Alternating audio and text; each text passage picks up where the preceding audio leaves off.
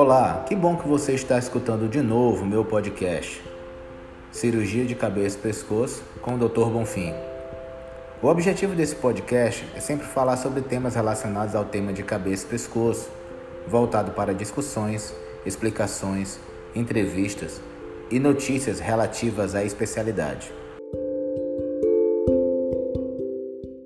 Hoje, no terceiro episódio, vou falar um pouco sobre tumores e nódulos que possam aparecer em glândulas salivares. As glândulas salivares são estruturas produtoras de saliva, em que todos nós temos. Conhecemos bem as glândulas salivares maiores, que estão em três pares: as parótidas, glândulas submandibulares e glândulas sublinguais. Mas existem ainda milhares de glândulas salivares menores presentes em toda a mucosa do trato aéreo digestivo. Ou seja, começando na mucosa que vai do lábio, posterior ao lábio, até a laringe.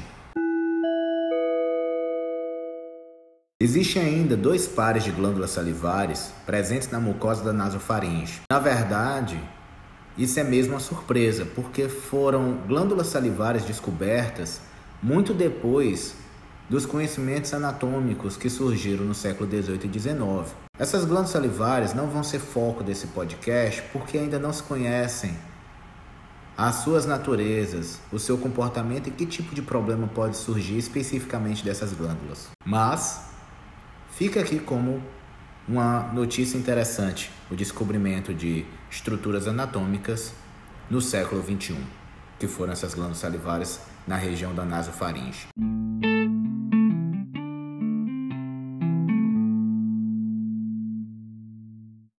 Qual a importância desse assunto? Bom, a importância desse assunto existe em que para se fazer o um melhor tratamento deste tipo de problema é necessário bastante conhecimento técnico e científico. Começando pelo conhecimento científico, as glândulas salivares são estruturas que podem originar tumores de comportamento e natureza muito diferentes de outro, outros tumores de cavidade oral ou tumores de glândulas como tireoide ou paratireoides. Então, conhecer bem um assunto, suas peculiaridades, traz a possibilidade de obter melhores resultados no tratamento, no que condiz à sobrevida e cura. O segundo aspecto, aspecto técnico-anatômico é que esses tumores normalmente se relacionam com estruturas muito delicadas como nervos, no caso da parótida, com o nervo facial. O nervo facial é muito importante, pois é dele que vem o estímulo para a mímica facial, ou seja, o movimento do rosto o sorriso, a expressão de felicidade, de tristeza, de surpresa. Uma vez que acontece uma lesão neste nervo, o paciente pode ter o que se chama de paralisia facial. Esta não é a única situação, existem outras, mas é só um ponto para demonstrar quanto é importante conhecer bem a anatomia e saber a técnica cirúrgica para estabelecer um tratamento com o mínimo de dano para o paciente. As neoplasias malignas de glândulas salivares tem mortalidade que depende bastante do tipo de tumor. Então, deve ser tratado como tal, como sendo a neoplasia maligna, entendendo que existe uma mortalidade relacionada, que normalmente também está relacionado ao grau de avanço do tumor. Por último, as neoplasias de glândulas salivares, mesmo benignas, têm um potencial de se transformarem em malignas com o passar dos anos, daí um reforço maior na necessidade de tratamento destas lesões.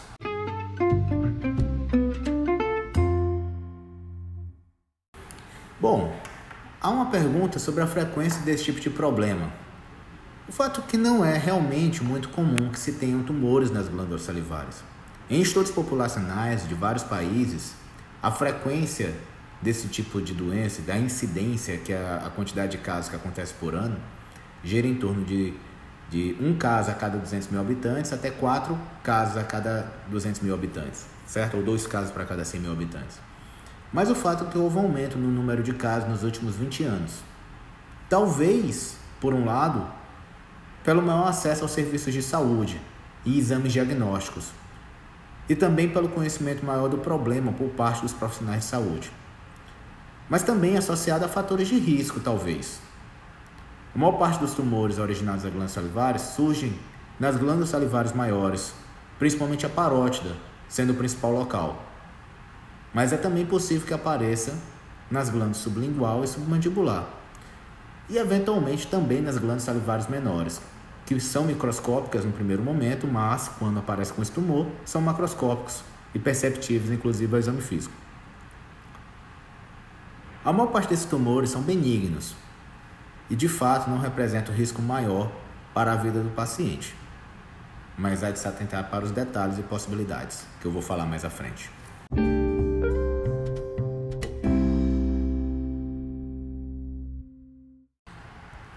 Os fatores de risco associados aos tumores de glândulas salivares. Bom, os fatores de risco do câncer de glândula salivar, na verdade, não são bem conhecidos. Ainda se tem muita dúvida sobre o que possa causar.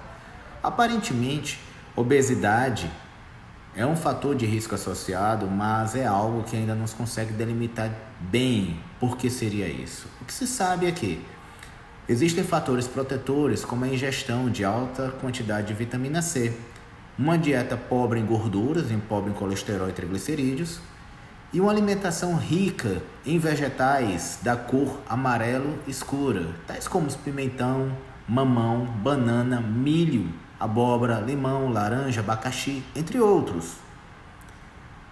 Isso parece proteger desse tipo de tumor, mas é algo que não se consegue delimitar é algo que ainda neste momento não é possível dizer que fazendo esse tipo de dieta é, é, é, e diminuindo o peso necessariamente vai diminuir o número de casos na população de tumores de glândulas salivares. O que é bem delimitado epidemiologicamente é o efeito da radiação, radiação ionizante. Então, pacientes que foram atendidos depois do ataque nuclear de Hiroshima e Nagasaki foram percebidos nesse grupo que houve um aumento do número de casos de câncer de glândulas salivares.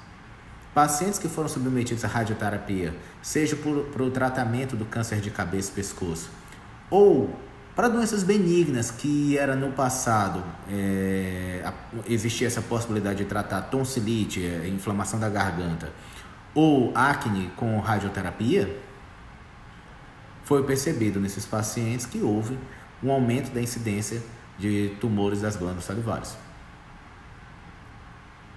Como fatores de risco não muito bem delimitados, bem definidos, existe a possibilidade de infecção por alguns vírus, como o vírus Epstein-Barr, que aparentemente está associado com câncer de glândula salivar também, e o HIV, Existem também a possibilidade de tumores que apareçam associados a tumores induzidos por radiação ultravioleta, como o câncer de pele e carcinoma base celular associado ao tumor de glândula salivar. Não se sabe bem por que, que existe essa associação. É algo que foi encontrado, talvez um viés de seleção. Por último, fatores ambientais, como exposição a metais pesados e como níquel, chumbo, ou produtos químicos em pessoas que trabalham com produtos de beleza ou com, com derivados do petróleo, aparentemente tem um risco aumentado para esse tipo de tumor. O tabagismo não se associa à neoplasia maligna, mas se associa a um tipo de tumor benigno, que é o tumor de Warthin, que normalmente se apresenta com, com doença é, na glândula salivar benigna e eventualmente tem uma associação com tumores bilaterais em várias glândulas salivares, às vezes tem é, é, tanto na parótida direita quanto na parótida esquerda. Mas não é necessariamente uma neoplasia maligna como se esperaria encontrar intuitivamente com tumores é, relacionados ao cigarro.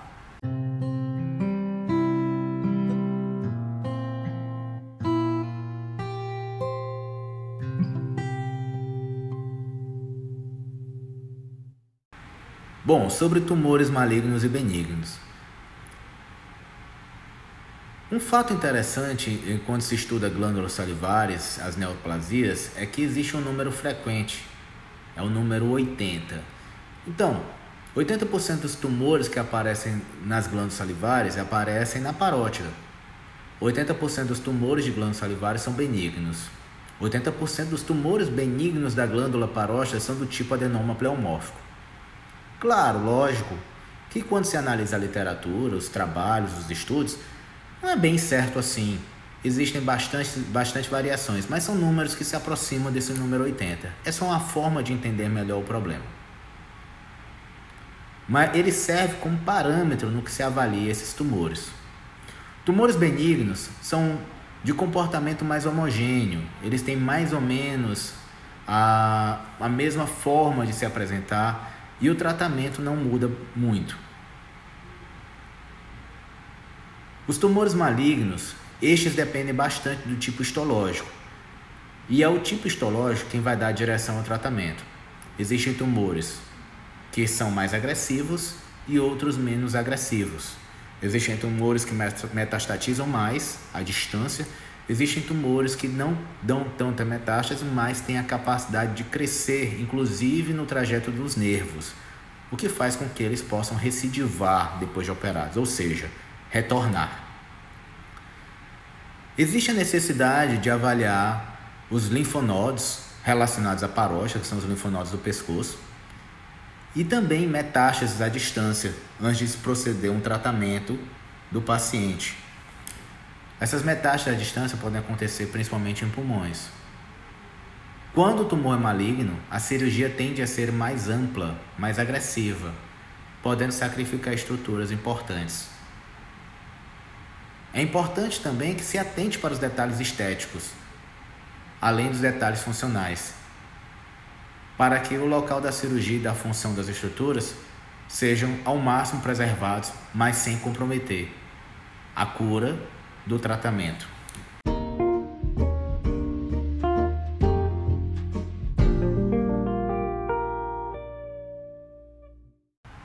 E quanto ao diagnóstico, como é feito? A maior parte dos pacientes que se apresentam com neoplasia de glândulas salivares tem a queixa de uma massa em crescimento na região da glândula, seja parótida, submandibular ou sublingual. Uma característica anatômica dessas glândulas é que elas ficam palpáveis em regiões fáceis de examinar a inspeção ou ao exame físico, a palpação. Quando aparece uma massa em parótida, é normal perceber que há uma elevação do lobo da orelha, no local onde fica o brinco, em que essa elevação pode mudar o contorno facial.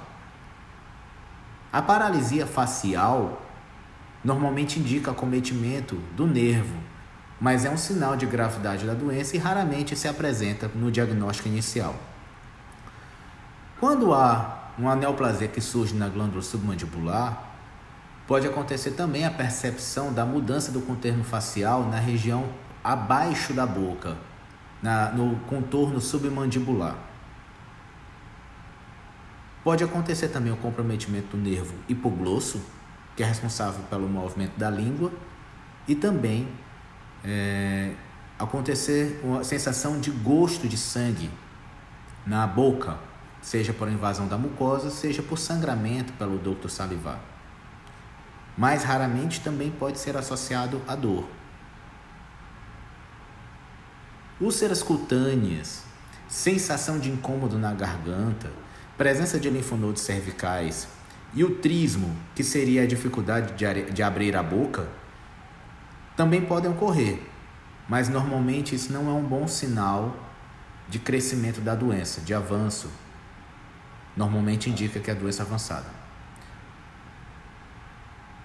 O diagnóstico com exames deve ser feito com o uso de métodos de imagem principalmente o ultrassom, feito por profissional experiente, e eventualmente tomografia ou ressonância magnética, principalmente nos casos de tumores maiores. Pode-se fazer o uso de punção, com o estudo do material retirado pra, por, por citologia para definir se a lesão tumoral na glândula salivar é benigna ou maligna antes do procedimento cirúrgico. Mas qualquer exame deve ser solicitado por profissional que saiba fazer o uso racional desses dados a fim de estabelecer o melhor tratamento em tempo hábil.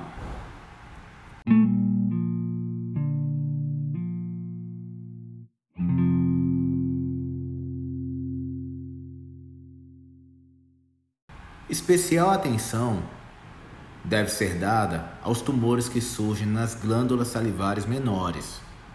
As glândulas salivares menores, como já foi dito, são estruturas que inicialmente são microscópicas que aparecem em todo o trato aéreo digestivo, que vai da região dos lábios até a laringe, até próximo da traqueia.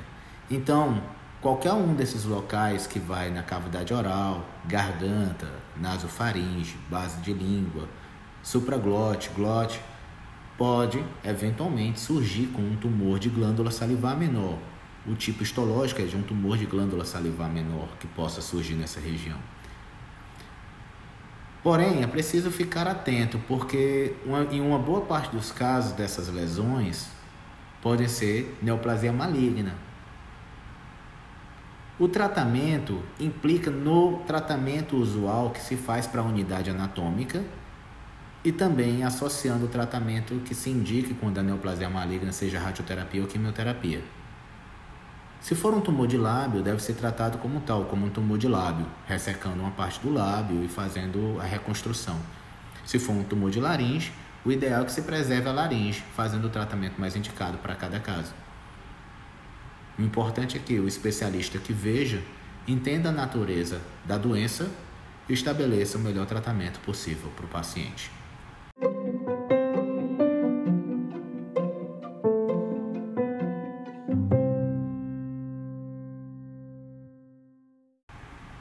Esse não é o principal foco desse podcast, mas devo explicar que quando o tumor é maligno, ele deve ser estadiado, que é um processo realizado pelo médico que avalia o caso, em que ele deve definir se o tumor ele está no estágio 1, 2, 3 ou 4 e, baseado nisso, definir qual o melhor tratamento para o paciente.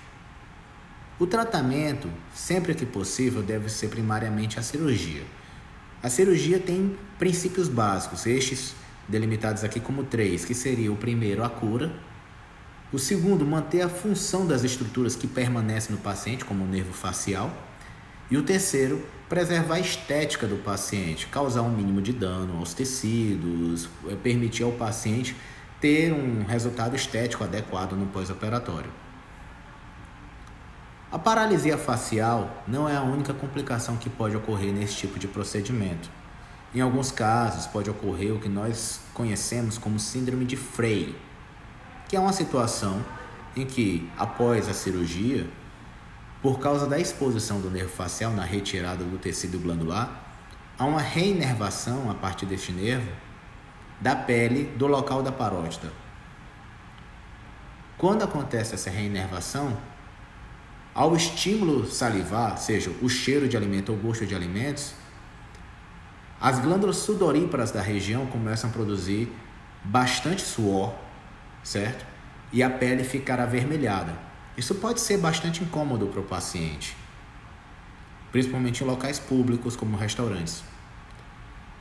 Na cirurgia da glândula submandibular, pode acontecer do nervo hipoglosso, que é importante para o movimento da língua, e do nervo lingual, que é importante para a sensibilidade gustativa da língua.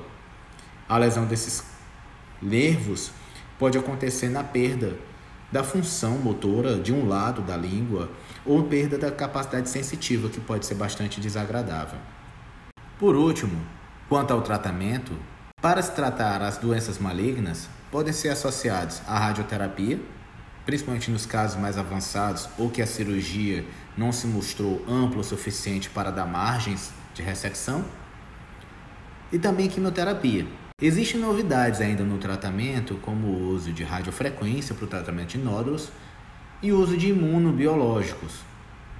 Porém, no atual momento, ainda não se tem isso muito bem definido.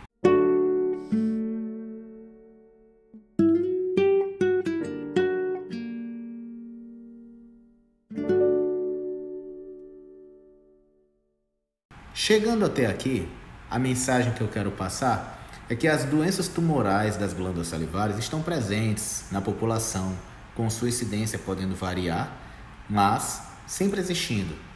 E que, mesmo que raras, o diagnóstico precoce, o tratamento especializado e efetivo é o melhor instrumento para oferecer os melhores resultados de cura e sobrevida, além da função estética para os pacientes que possam sofrer desse tipo de problema.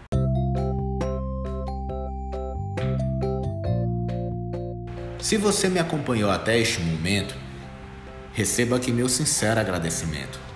O podcast Cirurgia de Cabeça e Pescoço, por Dr. Bonfim, é produzido semanalmente, sempre com um tema relacionado à cirurgia de cabeça e pescoço. Para saber mais, eu também estou presente nas redes sociais Facebook, Instagram e LinkedIn no perfil Dr. Bonfim, CCP DR Bonfim com M no meio e M no final, CCP de cirurgia de cabeça e pescoço. Lá você pode se comunicar comigo, sugerir temas, fazer críticas ou mesmo até elogios e sugestões. Agradeço a sua audiência e até a próxima semana com um novo podcast e um novo tema relacionado à cirurgia de cabeça e pescoço.